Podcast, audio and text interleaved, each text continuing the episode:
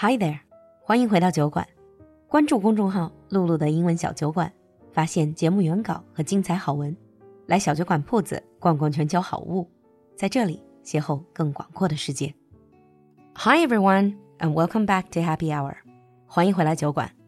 Last month, one of the hot topics has been a new law that is still in the stage of discussion. 相信在刚过去的十一月份，有不少小伙伴都看到了网上关于反虐待动物法的讨论。When it comes to animal protection, which seems to be a straightforward topic, there are so many controversies, so many touchy subjects, and of course, even more specific expressions. So I thought in today's episode, let's talk about animal protection. 今天的酒馆里，露露就陪你聊聊动物保护这个非常具有争议的话题。Now, before I start, I just want to say that all the things we're discussing today in this episode are going to be neutral. 那今天节目里提到的这些话题都会比较中立。It's more about giving you a framework for discussion and keeping you up to date with what is being discussed. And it's up to you to take your own stand. So, let's get started. When talking about animal protection, one of the things you are likely to hear is animal welfare. 动物福利或者动物福祉. This is the well-being of non-human animals.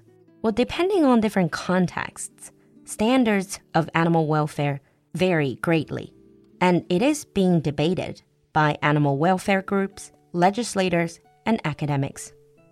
When people say they are for animal welfare or they respect animal welfare, this is often based on the belief that non human animals are sentient or sentient.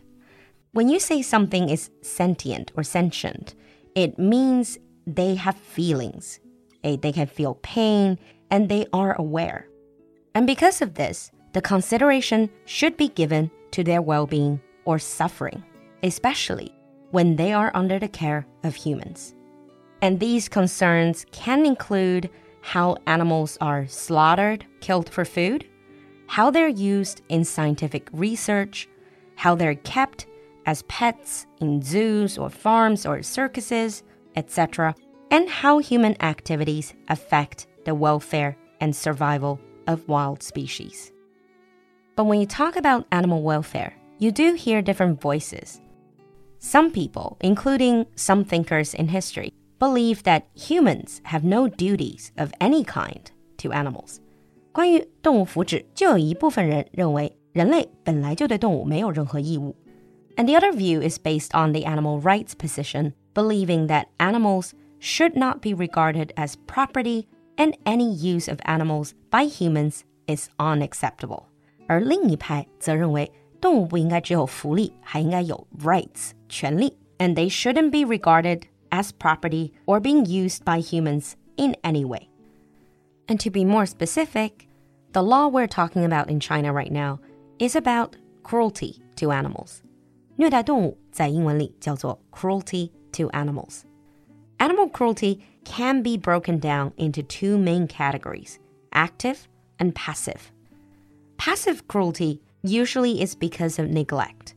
So you're not actually actively doing anything to hurt the animals, but because you're not taking proper care of it, it results in suffering or harm upon animals. An active cruelty obviously means you are intentionally hurting the animal, like most of the bloody cases we see in the news. Again, there are different approaches when it comes to laws concerning animal cruelty. For example, some laws they might govern methods of killing animals for food, clothing, or other products. And other laws concern the keeping of animals for entertainment, education, research, or as pets. When it comes to this, again, there are different opinions. Some people think that there is nothing inherently wrong with using animals for human purposes, such as food, clothing, entertainment, fun, and research, but it should be done in a way that minimizes unnecessary pain and suffering. For these people, it is okay that we eat animals, use them for clothing or entertainment and scientific research, but we shouldn't cause unnecessary pain and suffering. And a lot of the times, this group would advocate for humane treatment. 那这一部分人通常都会提到 humane treatment，也就是更人道的处理办法。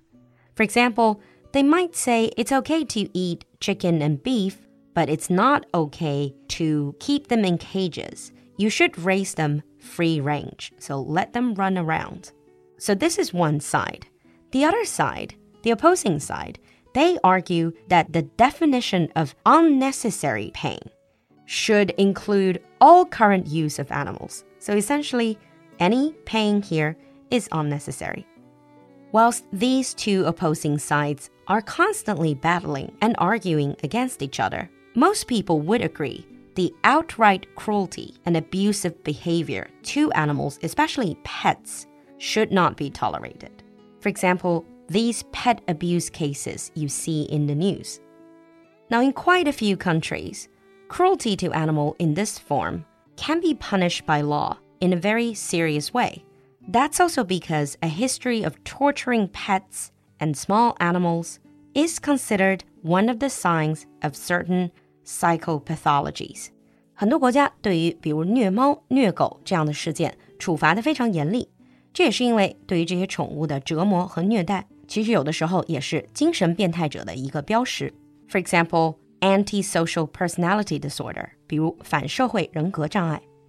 if you watch enough crime shows as I do, you have definitely heard of something called McDonald Triad. 喜欢看罪案剧和犯罪心理的小伙伴们肯定听到过 Macdonald Triad，也叫做连环杀手三要素。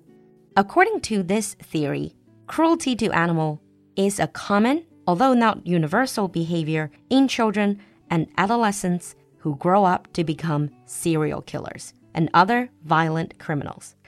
It has also been found that children who are cruel to animals have often witnessed or been victims of abuse themselves. Now, moving on to other aspects of cruelty to animals. Usually, when we talk about animals, we put them in categories of wild animals, farm animals, and pet animals. So, wild animals would be things like tigers, pandas, things that you're only likely to see in a zoo or wildlife park. Farm animals are usually animals we use for food sources or farming purposes. And pet animals, obviously, animals we keep as pets. And when we talk about cruelty to animals, usually you need to think about all three categories. Now, some of the relevant aspects of cruelty to animals might include blood sport involving animals. These would be your bullfighting, cockfighting, dogfighting, the use of animals in circus performance. For example, monkey performance or elephant performance. There are also a lot of people against keeping animal in captivity, keeping them locked up. That's why the traditional zoos are becoming less popular. And nowadays, you see a lot more wildlife parks where wild animals are allowed to roam free and visitors should be kept in a vehicle. The other controversial topic is the fur industry. In recent years, some brands and department stores have decided to ban fur and use alternative materials known as faux fur or fake fur. 那近些年来，有不少人开始对皮草行业进行抵制，很多品牌也从真皮草转向了 fake fur 人工皮草，有时候也叫环保皮草。Another major field of controversy is unnecessary scientific experiments. The reason why it's controversial is people really have different ideas as for what is necessary and what is unnecessary. For instance, some people might say scientific experiments done for medical reasons, for example, drug trials, are necessary. However, experiments done on animals for cosmetic products are not necessary. And moving on from the science community to pet industry. If you would like to have a pet, there are different ways to get it. The first one is adoption. So you can go and adopt a cat from your friends or from a rescue center. But if you want a pure breed or specific breed, then you might have to go to qualified breeders or sellers. 正规的配种犬舍或者猫舍叫做 qualified breeder. But because there's a lot of profit to be made, In this industry, there are puppy mills or kitten mills. These are the illegal breeders. 黑心的犬舍或者猫舍 and they cause a lot of problems. And of course, in their treatment of dogs and cats, there are lots of cruelty issues. Another issue with pets is abandonment issues. For whatever reason, when a pet gets abandoned, they become a stray. And sometimes abandoned animals, they can become feral, 会变成野狗,野猫, and they can contribute to the feral population. And this can cause many serious threats. For example, feral dogs, they can pose a serious threat to other pets, children, and the general public. So that's a lot of discussion and a lot of issues when it comes to cruelty to animals and animal protection. The thing is, when we talk about this issue, most people are emotional because we've all had experiences with animals one way or another, good or bad, in our life. So the important thing here is before you argue, know what you're arguing about to get informed with where other people are coming from. So, after the quick crash course for animal protection and cruelty to animals, how do you think about this issue? What do you think should be considered as cruelty to animals? Leave us a comment in the comment section. We'll see you next time. 聊了这么半天动物保护，告诉大家一个好消息。酒馆铺子新增宠物专区了。作为家里有喵的人，我举双脚赞成。德国轻奢品牌猫罐，健康成长，全猫营养膏，好吃的补水猫条，让家中的毛孩子也能在这个冬天一饱口福。关注公众号“露露的英文小酒馆”，从下方菜单进入酒馆铺子，替你家毛孩子来逛一逛吧。